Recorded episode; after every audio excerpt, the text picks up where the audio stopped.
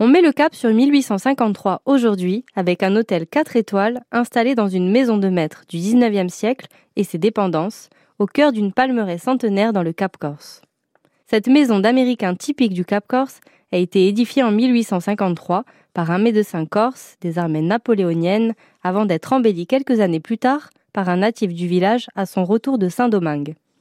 Comme beaucoup de Cap-Corsins de l'époque partis faire fortune aux Amériques, il fera dès son retour sur l'île l'acquisition de ce palace au style toscan et y plantera un parc exotique où cohabitent toujours oliviers, palmiers, cèdres du Liban, tilleuls des Caraïbes et autres essences d'Amérique du Sud.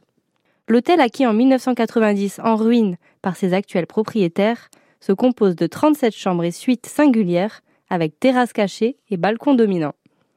La bibliothèque intimiste du petit salon voûté renferme quelques ouvrages des premiers propriétaires.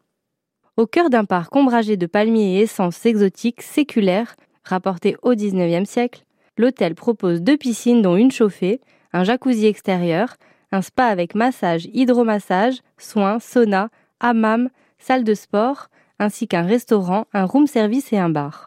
Depuis 1853, rien n'a changé, ou presque.